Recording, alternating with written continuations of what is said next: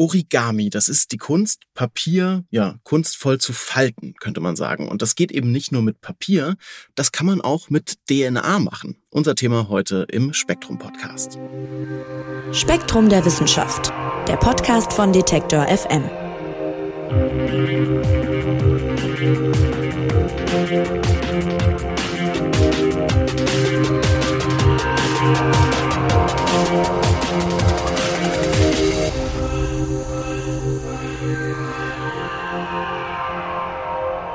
Die DNA, die ist ja bekanntlich der Träger der Erbinformationen, also die enthält den Bauplan dafür, wie ein Lebewesen aussieht, welche Eigenschaften es hat und so weiter. Und die meisten kennen wahrscheinlich noch aus der Schule diese berühmte Darstellung der DNA. Ja, das ist so eine Struktur, so eine Doppelhelix, genau gesagt, also wie so eine Strickleiter so ein bisschen aufgebaut, die sich so dreht. Und damit kann man einiges machen. Man kann sich die DNA nämlich inzwischen so hinbasteln, wie man sie eigentlich haben will, wie man sie braucht. Und diese Nanotechnologie, die ist beispielsweise in der Medizin mit großen Hoffnungen verbunden. Und Katharina Menne hat sich für spektrum.de mit dem Thema befasst und wird uns heute im Podcast ein bisschen was über dieses ja, DNA-Origami erzählen. Hallo Katharina. Hallo Marc, ich freue mich, dass ich hier bin. Ja, ich freue mich auch und vor allem über das Thema, das du mitgebracht hast. Lass uns doch vielleicht zu Beginn die wichtigsten Eckdaten zur DNA nochmal kurz äh, wiederholen. Ja, DNA ist ja eigentlich eine Abkürzung und tatsächlich verwenden wir da auch im Deutschen mittlerweile diese Abkürzung für das englische Wort, nämlich im Deutschen würde man eigentlich sagen, DNS steht für Desoxyribonukleinsäure. Und Säure, das ist eben das S. Im Englischen würde man Acid sagen, das wäre dann das A. Ja, und wie du äh, schon völlig richtig gesagt hast, ist die so ein bisschen strickleiterförmig aufgebaut. Also es gibt eine Art Rückgrat, also es man sagt auch oft, es gibt quasi zwei Einzelstränge, die sich zusammen zu diesem, zu dieser Strickleiter aufbauen. Das Rückgrat oder die beiden Rückgrate sind aus Zucker und Phosphat zusammengesetzt. Zucker, Ribose, findet man dann ja auch in dem eben kurz erklärten Wort Desoxyribonukleinsäure wieder.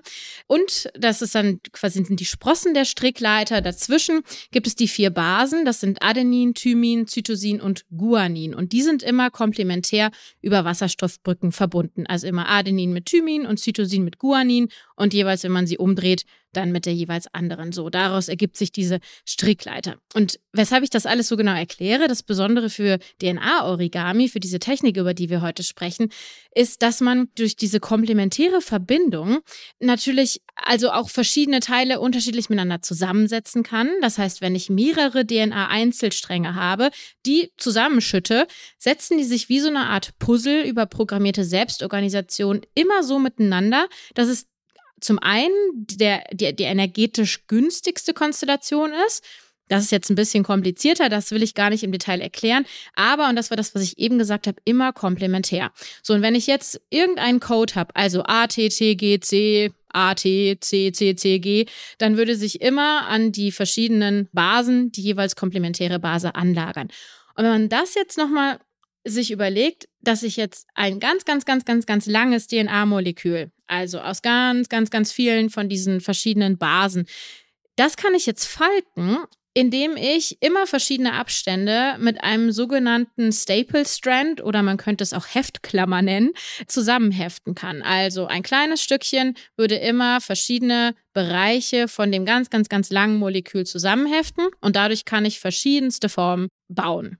Okay, und ähnlich wie beim Origami, also dieser japanischen äh, Papierfaltkunst, entstehen dann dadurch neue Dinge, sage ich mal. Ja? Also es entstehen neue, neue Formen und Strukturen äh, und die kann man sich sozusagen so anpassen. Also das ist jetzt das, was Origami, dieser Begriff aus der Papierfaltkunst, jetzt mit DNA konkret zu tun hat.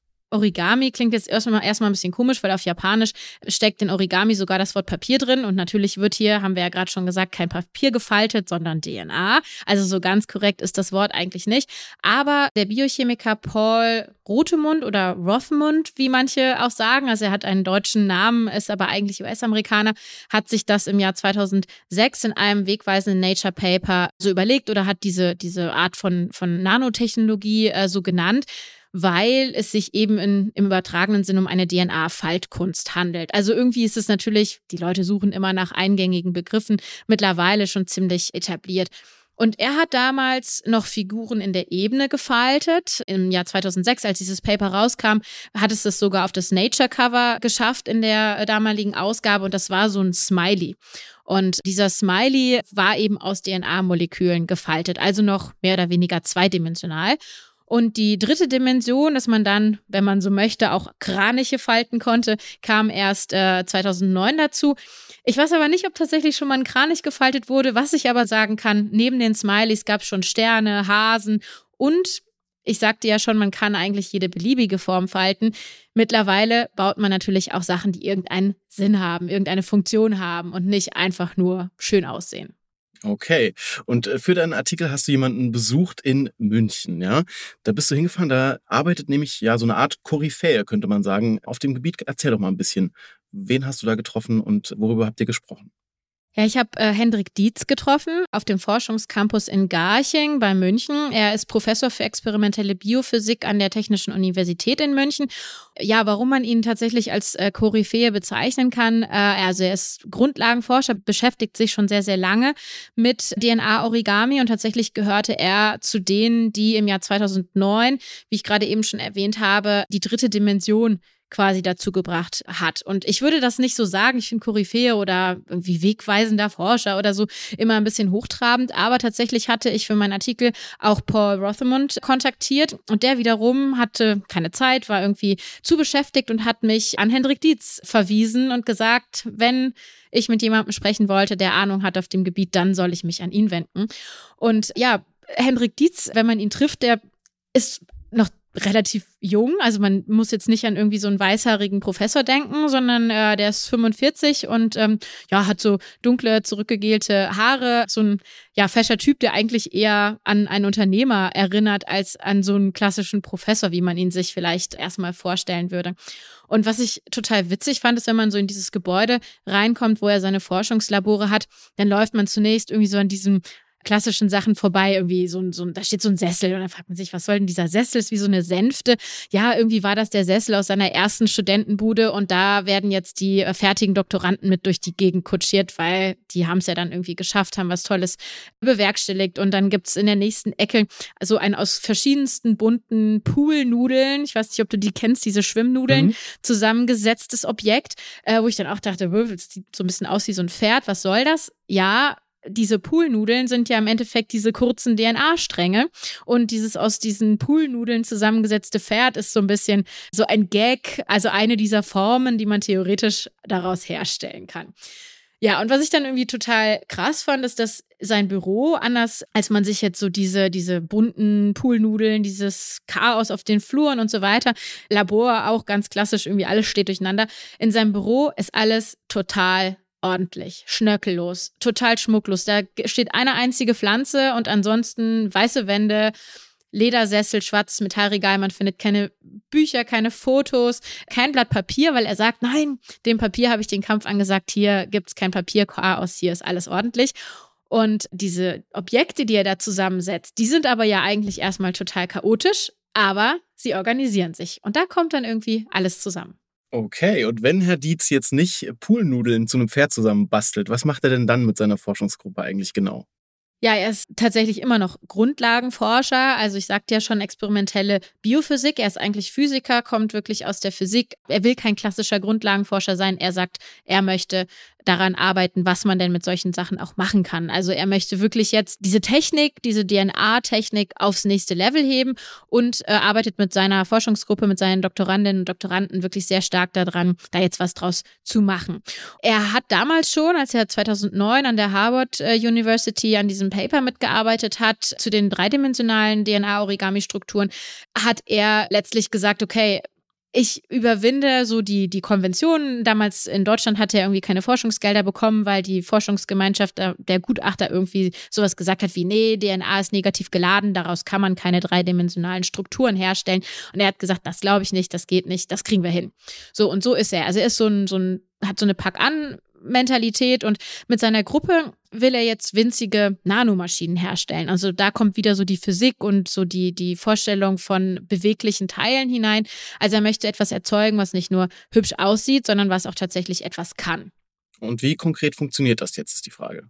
Das ist natürlich die entscheidende Frage, denn diese kleinen Objekte, die kann man natürlich gar nicht sehen. Ähm, die sind winzig, winzig klein im Nanometer-Maßstab und die kann man eigentlich nur unter dem Transmissions-Elektronenmikroskop sichtbar machen. Und wenn man sich jetzt überlegt, dass diese kleinen Formen, diese Objekte jetzt aber etwas Bestimmtes tun sollen, dann muss man sie natürlich designen. Also, die haben auch schon in der Forschungsgruppe diverse Programme entworfen, um dann zu sagen, okay, ich brauche die und die und die kleinen DNA-Abschnitte, um mein ganz, ganz langes Molekül in die und die Form zu falten. So, und wenn die jetzt ins Labor gehen und diese Formen herstellen und sich jetzt überlegen, was kann man damit machen, dann haben die zum Beispiel vor kurzem ein Paper rausgebracht, da haben sie einen kleinen, winzigen Motor damit hergestellt. Und das musst du dir so vorstellen, es gibt irgendwie so eine winzige Plattform, auf der steht jetzt einfach so ein einzelner, langer ähm, DNA-Origami-Strang und der wiederum hat so zwei Arme.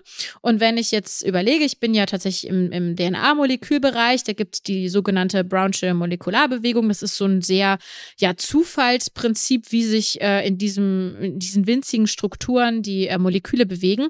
Und wenn ich aber jetzt diese immer noch ja äh, geladene DNA letztlich an eine Spannungsquelle anschließe, dann kann ich diese, diese Arme, diesen winzigen Motor dazu bringen, sich wirklich gerichtet zu bewegen und damit zum Beispiel etwas zu transportieren. Das funktioniert ja in der Zelle auch. Auch in der Zelle werden bestimmte Moleküle transportiert über verschiedene ähm, Mechanismen. So, das ist das eine. Oder aber man könnte sich vorstellen, und das, daran arbeiten die jetzt auch tatsächlich, mit so kleinen Objekten zum Beispiel Viren einzufangen, weil das ist ja eine ungefähr ähnliche Größenordnung. Ich kann mit diesen winzigen Strukturen so kleine Käfige entwickeln, mit denen ich dann die Viren einfange. Oder aber, was auch sehr viel, vor allen Dingen in Amerika erforscht wird, ist mit so ja, kleinen Objekten Wirkstoffe, also Medikamente, ganz gezielt an bestimmte Orte im Körper zu bringen und dann letztlich dafür zu sorgen, dass die Zelle diese kleinen Strukturen aufknackt und das Medikament dann entlassen wird. Und äh, das klingt jetzt irgendwie alles so total abgefahren, aber tatsächlich, es scheint zu funktionieren. Ja, das wäre meine nächste Frage gewesen. Also daran wird gearbeitet, aber wie weit ist man denn wirklich äh, in diesem Prozess schon? Also gibt es schon auch Anwendungen, die wirklich aktuell schon funktionieren und eingesetzt werden? Also so tatsächlich noch nicht, das müsste man verneinen. Also es gibt jetzt noch kein Medikament auf dieser Basis. Es gibt auch dieses, was ich sagte, diese kleinen Virenkäfige noch nicht, in, insofern, als dass es tatsächlich mal einem Menschen gespritzt worden wäre. Aber, das kann man schon sagen, es gibt erste Versuche von Hendrik Dietz und äh, einem eh ehemaligen Doktoranden, Christian Siegel. Die haben ein Startup gegründet, das heißt Capsitech. Und ja, die haben tatsächlich schon in Mäusen, also am Tiermodell, erste Experimente gemacht gemacht, dass das unschädlich ist, also dass es äh, tatsächlich ja die Tiere nicht umbringt, wenn man es ihnen spritzt.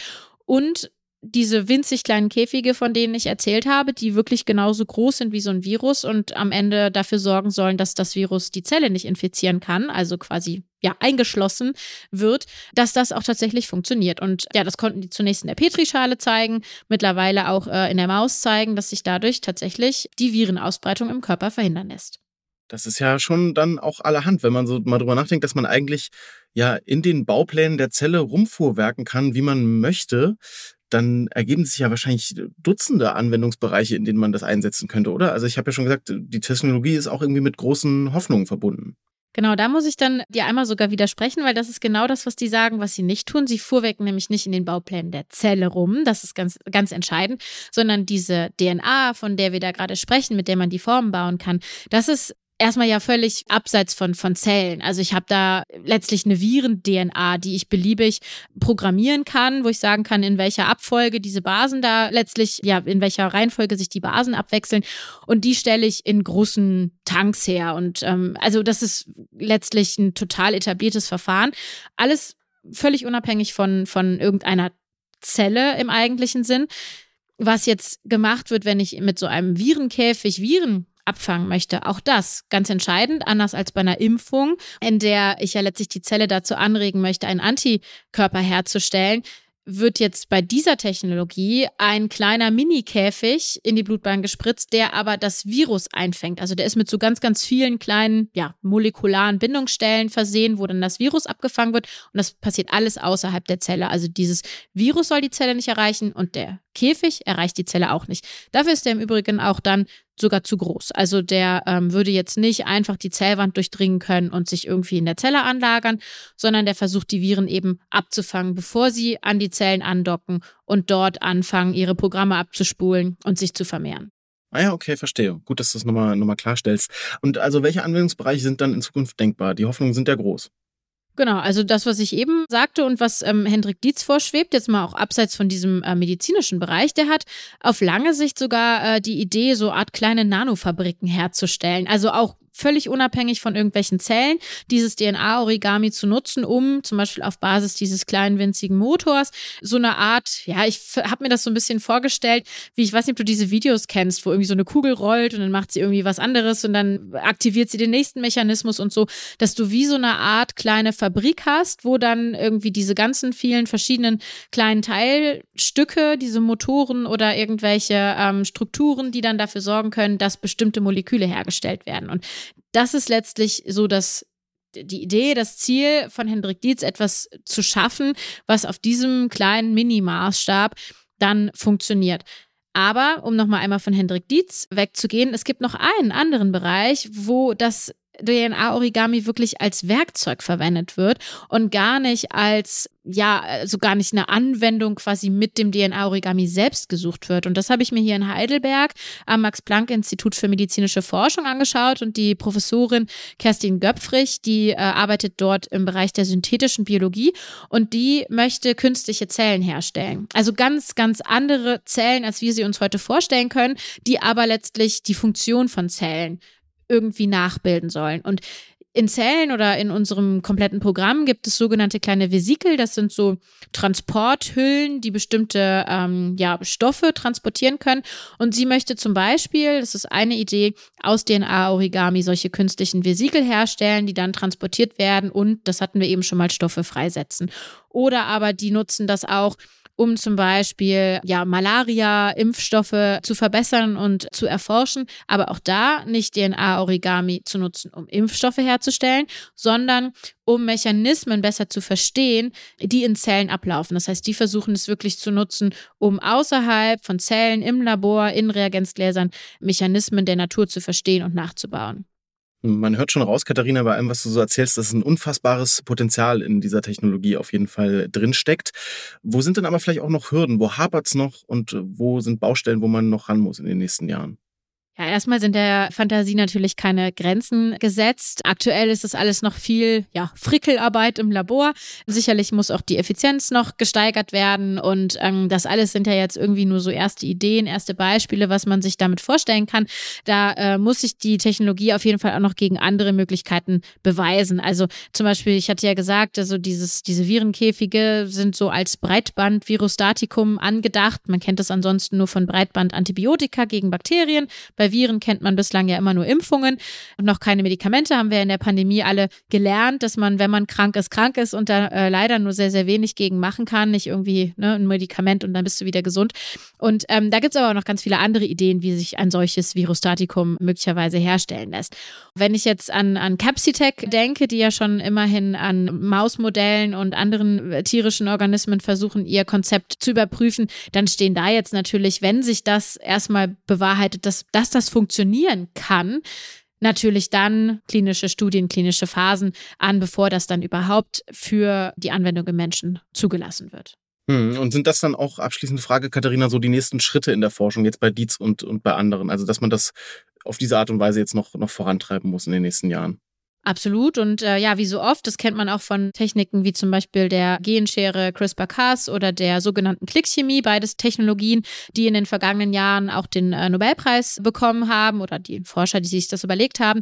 Das Prinzip muss jetzt natürlich beweisen, dass es im großen Stil funktioniert und das kann ein Hendrik Dietz sein, das kann eine Kerstin Göpfrich sein, das können aber natürlich auch völlig andere Forscher in anderen Ländern sein, dass sich jetzt jemand eine Anwendung überlegt, die es auch wirklich auf den Markt schafft. Und ähm, das dauert, wie wir wissen, wenn es nicht gerade eine Pandemie gibt, die dann eine mRNA-Impfung befeuert und plötzlich äh, auf den Markt bringt. Das dauert eine Weile, da müssen sehr, sehr viele Hürden genommen werden. Und ja, für Hendrik Dietz ist auf jeden Fall Capsitech eins, er hat schon vier Startups gegründet, eins der Startups, ähm, in das er die, die größten Hoffnungen steckt. Er hat offensichtlich das Gefühl, das kann was werden. Und er hat mir, äh, das Zitat würde ich doch gerne bringen, äh, gesagt, äh, es ist das wahrscheinlich komplizierteste und anspruchsvollste Medikament, das sie entwickelt wurde. Aber wenn es im Menschen wirklich funktioniert, dann wäre es ein echter Durchbruch. Ja, und ich bin gespannt, ob das tatsächlich in den nächsten Jahren so kommt. Ich fände es auf jeden Fall aufregend.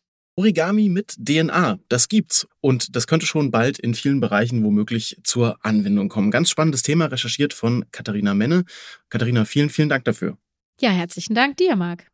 Und den Artikel, wenn ihr nochmal nachlesen wollt, den findet ihr auf spektrum.de und von uns hier beim Podcast gibt's nächste Woche, wie immer am Freitag, eine neue Folge. Würde mich freuen, wenn ihr auch dann wieder zuhört. Mein Name ist Marc Zimmer. Ich sage vielen Dank, tschüss und macht's gut. Spektrum der Wissenschaft, der Podcast von Detektor FM.